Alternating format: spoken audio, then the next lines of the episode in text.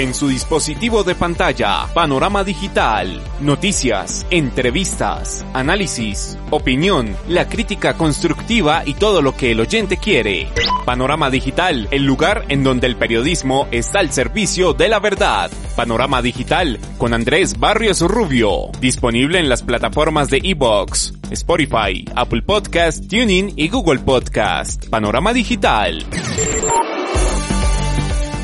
Amigos, ¿qué tal? Un saludo para todos los que nos acompañan en esta, nuestra cita semanal, en su dispositivo de pantalla a través de las plataformas de Evox, Spotify, Apple Podcasts, TuneIn y Google Podcasts. Acá estamos para abordar otro tema de interés en la coyuntura colombiana, punto de opinión y análisis en su podcast Panorama Digital. Bienvenidos. Siga Panorama Digital en las plataformas digitales y en www.andresbarriosrubio.com. Se cumplen 763 días de Iván Duque Márquez en la Casa de Nariño, dos años de ruta de gobierno que tuvieron un punto de quiebre neurálgico en el mes de marzo de 2020. La pandemia cambió la agenda del Estado y también fijó un nuevo mapa social para lo que será la reconstrucción de Colombia en el post-COVID-19. Se vislumbran en el horizonte dos años para romper la polarización, atender aquello que se dejó pendiente antes del aislamiento y el cómo se va a estructurar una nueva Colombia de cara al futuro, nueva realidad, nueva coyuntura que pide no decirse mentiras y mucho menos creerlas frente a lo que realmente se vive el interior del colectivo nacional. Panorama Digital también está disponible en www.andresbarriosrubio.com. Polarización ideológica que aflora en el escenario político, económico, jurídico y social fragmenta la visión del país y la construcción de la realidad en el imaginario colectivo. Es claro que los resultados del plan de gobierno no son tan buenos como los quiere hacer ver la administración Duque Márquez, pero tampoco son tan malos como los delinea la oposición. Inexperiencia gubernamental, plagada de errores tácticos y procedimentales en el accionar del Estado, sumado a la selección del equipo directivo, es uno de los graves hierros de un Nobel político que ahora debe enfrentar una de las peores crisis económicas y sociales mundiales y que se atiza con el contexto histórico de Colombia y su devenir republicano. Si lo dice Andrés Barrios Rubio, póngale la firma. La construcción social, nueva cotidianidad que se debe asumir en medio de la pandemia, obliga a poner los pies en la tierra, hacer un balance, actuar táctico que con el pasar del tiempo permite denotar que se ha hecho bien y que necesita ser repensado, reestructuración del mapa operativo y metodológico de cara al futuro, espinoso tramo plagado de intrigas, falsas acusaciones e improperios que atomizan el horizonte social de un pueblo que clama por unificar esfuerzos, consolidar mayorías para sacar avante los proyectos que la nación requiere, astucia del jugador de póker, inteligencia del ajedrecista y sagacidad directiva son más que necesarias para implementar las reformas que se avecinan en cada uno de los sectores del entramado colombiano. Todo lo que usted necesita saber está a un clic de distancia con Panorama Digital. Reto nada fácil que se aviva en el desencuadernado diario vivir de Colombia, que sigue circundando asociado a la divergente percepción del imperfecto acuerdo de paz, los elevados índices de corrupción, la extendida crisis social, así como la economía en recesión, el incremento del desempleo, entre muchas otras variables que ahora se acrecientan con el panorama que deja la pandemia. Decisiones complejas estarán acompañadas de costos políticos y animadversiones por aquello que traerá consigo y tocarán las fibras de poderosos intereses, complejo escenario en el que se evidencia la soledad del poder, aquella donde los demagogos gozan de popularidad momentánea, como lo dice desde sus inicios en el gobierno el presidente de la República, Iván Duque Márquez. Toda esta reflexión es para demostrar que los demagogos muchas veces gozan de popularidades instantáneas. Los demagogos prefieren el aplauso temporal y son los que terminan conduciendo a las sociedades a las grandes catástrofes, como lo hemos visto tristemente en la hermana Venezuela. Los políticos que creemos en la pedagogía tenemos que asumir muchas veces costos, pero lo tenemos que hacer sobre la base de mostrarle a la sociedad cuál es el lugar al cual debemos llegar. Yo prefiero mil veces no contar con los aplausos transitorios pero tener la claridad de conciencia de que hemos edificado el camino para un desarrollo que sea sostenible en nuestros países. La política tiene los mieles de la popularidad efímera,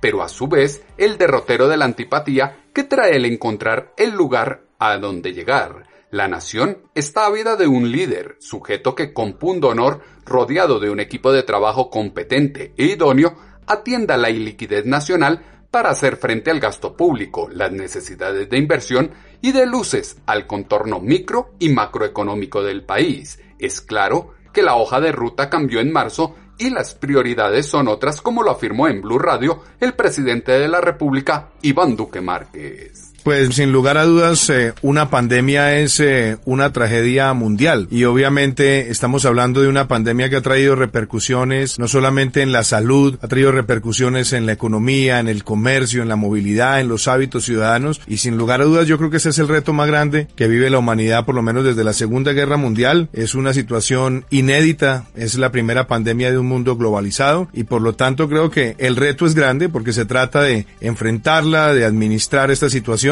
y al mismo tiempo de recuperar de manera gradual y con mucha responsabilidad toda la vida productiva. Y yo creo que este es un país que tiene mucho para salir adelante, tiene unas condiciones de, de resiliencia, de comportamiento ciudadano que si lo hacemos bien todos y en equipo podremos navegar esta circunstancia. En equipo se puede navegar esta circunstancia, pero es claro que las profundas diferencias ideológicas y conceptuales del pueblo colombiano no lo permiten biosfera infestada de desequilibrios, injusticia e impunidad que debe sanear su ambiente interno antes de tender puentes y dar solidez a las relaciones internacionales, gestión que dimensione de relevancia e importancia al ciudadano y su contexto de realidad, impacto económico y de desarrollo personal, hoy llama a no desatender aquello que era prioritario antes del COVID-19 y que por el entorno circunstancial pasó a un tercer o quinto plano, de ahí que surja la inquietud de cuál será la prioridad para los próximos dos años que quedan de mandato y esto fue lo que dijo en Blue Radio el presidente de la República, Iván Duque Márquez. Bueno, yo, yo como lo decía ahora, yo creo que tenemos dos, dos temas que son muy importantes. El primero es que estamos frente a un enemigo invisible que es este virus y este es un virus que va a estar mucho más tiempo del que todos quisiéramos. Es un virus para el cual no hay vacuna, es un virus para el cual no hay tratamiento. Además, las personas que lo han contraído no adquieren inmunidad, por lo menos no de manera aprobada. Y fuera de eso, mm, tenemos que seguir en términos de salud enfrentándolo, manejando una situación tan compleja. Y yo creo que el otro reto es reactivar nuestro país, porque lo que hemos visto es que no solamente son las vidas humanas que tristemente se han perdido por esta pandemia, también son las vidas de los empleos, de las micro, pequeñas, medianas y grandes empresas en el mundo entero. Entonces, el otro gran objetivo que tenemos que va de la mano con proteger la vida y la salud es cómo logramos una reactivación de nuestra economía que se haga con responsabilidad para mantener eh, los resultados sociales que Colombia ha conquistado en las últimas décadas y seguirlos profundizando y seguir ampliando la clase media y por supuesto seguir protegiendo a los más vulnerables. Yo creo que lo que nosotros le hemos planteado a Colombia con el compromiso con Colombia, que es un compromiso de generación de empleo, de inversión, de reactivación con responsabilidad de sectores, será fundamental porque necesitamos recuperar crecimiento porque ese crecimiento también se traduce en beneficios para toda la sociedad. Crecimiento con beneficio para toda la sociedad.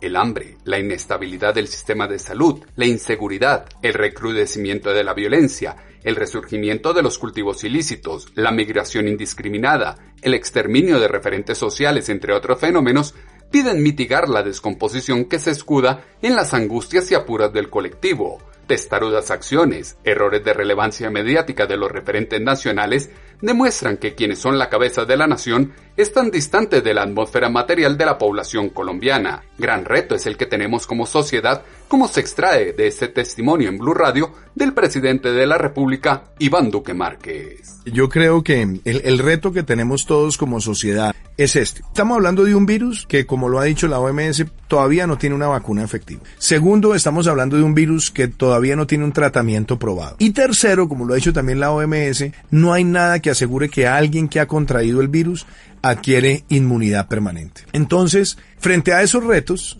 el mensaje es, tenemos todos que adaptarnos como sociedad. Y ese proceso de adaptación yo creo que se ha ido dando. ¿Qué quiero decir se ha ido dando? Tenemos protocolos en distintos sectores, tenemos una sociedad que en líneas generales, porque yo creo que esto hay que reconocérselo al pueblo colombiano, está adhiriéndose al uso del tapabocas, al lavado de manos, al uso también de antibacteriales, etcétera. Y yo creo que en la medida en la que nosotros vamos pasando por los momentos más críticos y nos vamos adhiriendo a estos nuevos elementos de normalidad, por supuesto los retos que tendrán que continuar serán los de seguir no solamente rehabilitando la vida productiva, pero también aspectos importantes de la vida social, donde nos van a cambiar comportamientos. Entonces yo creo que pasando por lo menos los momentos más críticos, podemos seguir continuando en este proceso de reactivación y yo creo que ese es el reto más grande, con otro elemento en Europa, donde hemos visto que se han dado pasos de pronto muy acelerados, también se han presentado desafortunadamente retrocesos porque hay rebrotes, porque la gente deja de usar el tapabocas, porque la gente se relaja, porque las personas dicen yo ya lo tuve, no me vuelve a dar. Y yo creo que allí es muy importante que todos partamos de la base que este coronavirus ha llegado para quedarse por un periodo largo y que nuestra responsabilidad de la mano con las medidas es lo que va a marcar que tengamos tasas de contagio menores y tasas de letalidad menores. Un futuro que gira en torno al coronavirus y las tasas de contagio y mortalidad. Antes que lamentos, la realidad pide a los ciudadanos resistencia y fortaleza con el escenario y buscar soluciones antes que sucumbir en las inconmensurables agresiones que inundan las plataformas digitales y los círculos sociales. Previo a palabrerías, se requieren acciones puntuales y prácticas que reactiven la economía colombiana, generar confianza en el país, para atraer capitales que inyecten músculo a la industria y los emprendimientos para reactivar el empleo, ese que está bastante golpeado como lo muestran las cifras del DANE en los últimos estudios. Estamos al frente de un entorno en el que los diversos ingresos solidarios que ahora se ofrecen traerán obligatoriamente reformas tributarias para recuperar la inversión, secreto a voces que no se quiere reconocer, pero Mejor escuchemos lo que dijo al respecto en Blue Radio el presidente de la República, Iván Duque Márquez. Ingreso Solidario eh, ha sido una iniciativa que se ha sacado adelante en tiempo récord, que permitió llegarle a cerca de, de 3 millones de colombianos con una transferencia económica de manera rápida. Y eso ha sido una herramienta muy poderosa. Pero hablemos no solamente ingreso solidario, hablemos del paquete total de asistencia social en el país que constituye rentas de emergencia. Hablemos de los 2.7 millones de familias en acción que recibieron durante cuatro meses un giro extraordinario de los 1.7 millones de adultos mayores que recibieron un giro extraordinario, de los 290 mil jóvenes de jóvenes en acción que recibieron un giro extraordinario, del millón de familias que ha recibido la devolución del IVA, de los 3 millones de familias que ha recibido ingreso solidario y otra de la que muy poco se habla, el PAEF, el programa de apoyo al empleo formal durante cuatro meses ha subsidiado la mitad de un salario mínimo legal vigente a cerca de 2.5 millones de trabajadores y a eso agréguele también el subsidio de la mitad de la prima de junio. Y fuera de eso, ingreso solidario lo hemos anunciado hasta junio del año entrante, es decir, va a tener una cobertura de 15 meses. Ese esfuerzo, desde el punto de vista de red de protección social, no se ha visto en América Latina para enfrentar esta emergencia. Y yo creo que es algo en el que Colombia ha mostrado progreso y ha sido reconocido además por el BID, por la OCDE, por muchos organismos internacionales. Ahí yo creo que hay un mensaje importante. Y lo segundo, lo que yo he dicho es, en medio de una pandemia no se puede hacer una reforma tributaria. Este no es el momento para hacer una reforma tributaria. Y digo que no es el momento por dos razones. Porque la pregunta es, ¿a quién le van a cobrar? Y si, si volvemos a la discusión que siempre eh, ha tenido el país históricamente y que en este gobierno cambiamos, que era siempre pasarle la factura a la micro, pequeña, mediana y gran empresa, si le pasan la factura, pues las empresas invierten menos, contratan menos y se recuperan menos, y mucho más en esta condición.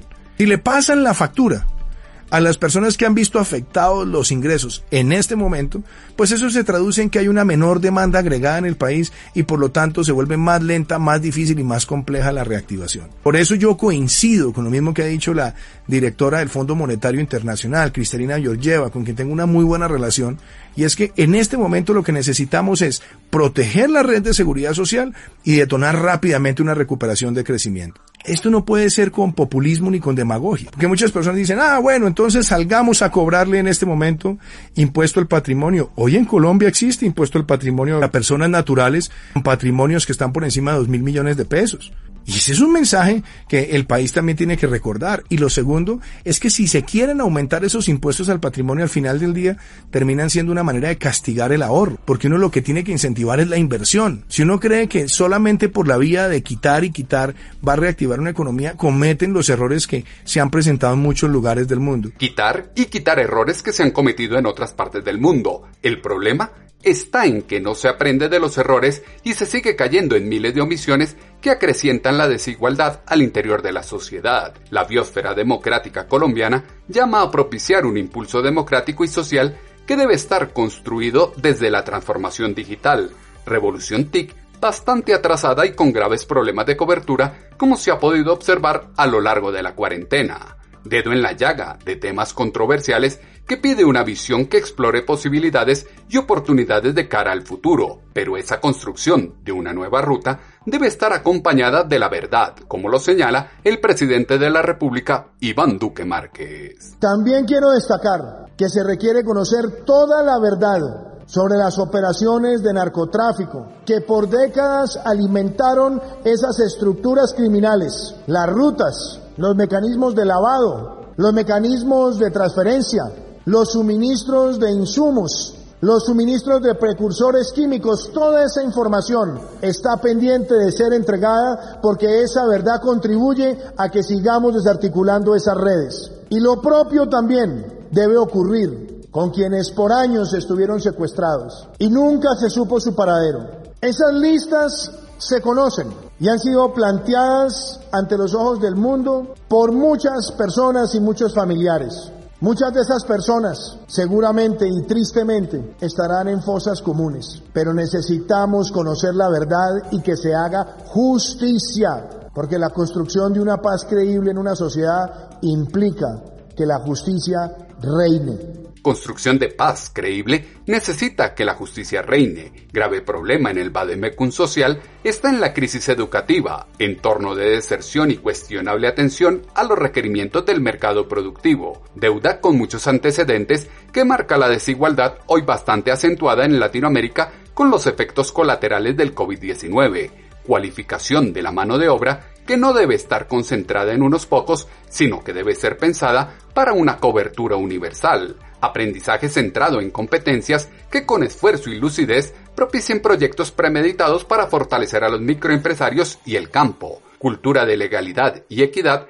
que apoya a la población más vulnerable y genera liquidez para las familias y empresas más afectadas en esta crisis, mercado laboral que exige la priorización inmediata y no admite un cese de crecimiento continuo, esfuerzos que no se pueden diluir en medio de la corrupción, esa que reina en Colombia y contra la que el presidente de la República, Iván Duque Márquez, dice se ha hecho mucho en estos dos años de gobierno. En estos dos años han salido adelante normas como la de hacer públicas las declaraciones de renta de los altos funcionarios del Estado para estar siempre ante el escrutinio de la sociedad en general. Hemos sacado adelante la normativa que le permite y que exige a los altos funcionarios hacer públicos los conflictos de interés. Hemos sacado adelante la rendición de cuentas como vehículo de exigencia legal. Hemos sacado adelante y también en esta legislatura la ley que establece los pliegos tipo para la transparencia en la contratación y hemos sacado adelante también la ley que acaba la casa por cárcel para los corruptos. Estas son medidas que hoy son normas que no son discursos, que son realidades y las hemos sacado con el propósito de servirle al país y también porque fueron nuestras promesas a lo largo de una campaña presidencial en todo el territorio nacional. Promesas a lo largo de la campaña en el territorio nacional, esas mismas que hablaron y promocionaron la famosa economía naranja, aquella que parece Maduro biche y se agrió en las particularidades de la epidemia que tiró al traste las manifestaciones culturales de la nación apuesta de transformación que en sus primeras de cambio están llamadas a replantear su concepción y adecuarse a la realidad del colectivo colombiano, dinámicas de acción que apartados de la cizaña invitan a reconocer los errores y tener la madurez de aceptar las equivocaciones. Andrés Barrios Rubio, una voz confiable, una voz en el panorama digital. El emprendimiento, la transformación digital, las industrias creativas, los proyectos de transformación energética, la reactivación del sector de la construcción, la infraestructura, la agricultura y demás planes de reactivación económica y social deben estar acompañados de estrategias de financiación pública y privada que den competitividad y garanticen dividendos en el corto plazo para ampliar la presencia estatal en programas de beneficio para los ciudadanos y las poblaciones más apartadas de la geografía nacional. Es momento de cerrar brechas, entregar resultados, pensar en el bienestar de los colombianos y sacar al país de las arduas circunstancias que atraviesa. Las decisiones difíciles que se deben tomar en este momento dejan como enseñanza que de la división no queda absolutamente nada. Las voces de los protagonistas se escuchan con análisis y contexto en Panorama Digital. El punto de quiebre que trajo la pandemia rompe la rutina y las tradicionales dicotomías ideológicas de la población colombiana. Es momento de la unidad, trabajo mancomunado para salir adelante desde la reconstrucción de planes que enfocan los esfuerzos en la reactivación económica y social de la nación. Elementos que dieron insumo a la columna de pulso.com que esta semana hemos titulado Hoja de Ruta Social Colombiana. Como siempre, sus comentarios los esperamos en la cuenta en Twitter, arroba atutobarrios o en la página web www.andresbarriorubio.com. La actualidad nacional e internacional siempre se escucha en su podcast, Panorama Digital con Andrés Barrios Rubio. El freno en seco de la economía, la caída de indicadores clave de la política social, el incremento de hitos preocupantes en la violencia y demás detalles del acontecer social cuestionan el estado de aquel árbol que se propuso en un plan de cuatro años, semilla de libertad y orden, alterada desde marzo con el confinamiento, raíces con plagas de seguridad y justicia, austeridad y honestidad en la administración, independencia institucional, eficiencia en el sector salud, educación, familia y cultura, tronco maltrecho ante la dinámica económica del mercado social, ramas achiladas en su innovación social, campo con progreso, cultura del emprendimiento, ciencia y tecnología, economía naranja y deporte e infraestructura, follaje con hongos sobre la sostenibilidad ambiental y frutos amargos en los empleos dignos y estables con ingresos justos, equidad y felicidad. Panorama Digital disponible en las plataformas de Evox, Spotify, Apple Podcast, TuneIn y Google Podcast. En ocho días nos volveremos a encontrar en sus dispositivos de pantalla a través de las plataformas de Evox, Spotify, Apple Podcast, TuneIn y Google Podcast con otro tema de interés en la coyuntura colombiana, puntos de opinión y análisis en este su podcast Panorama Digital con Andrés Barrio Rubio. En su dispositivo de pantalla, Panorama Digital, noticias, entrevistas, análisis, opinión, la crítica constructiva y todo lo que el oyente quiere. Panorama Digital, el lugar en donde el periodismo está al servicio de la verdad. Panorama Digital con Andrés Barrios Rubio, disponible en las plataformas de Evox, Spotify, Apple Podcast, TuneIn y Google Podcast. Panorama Digital.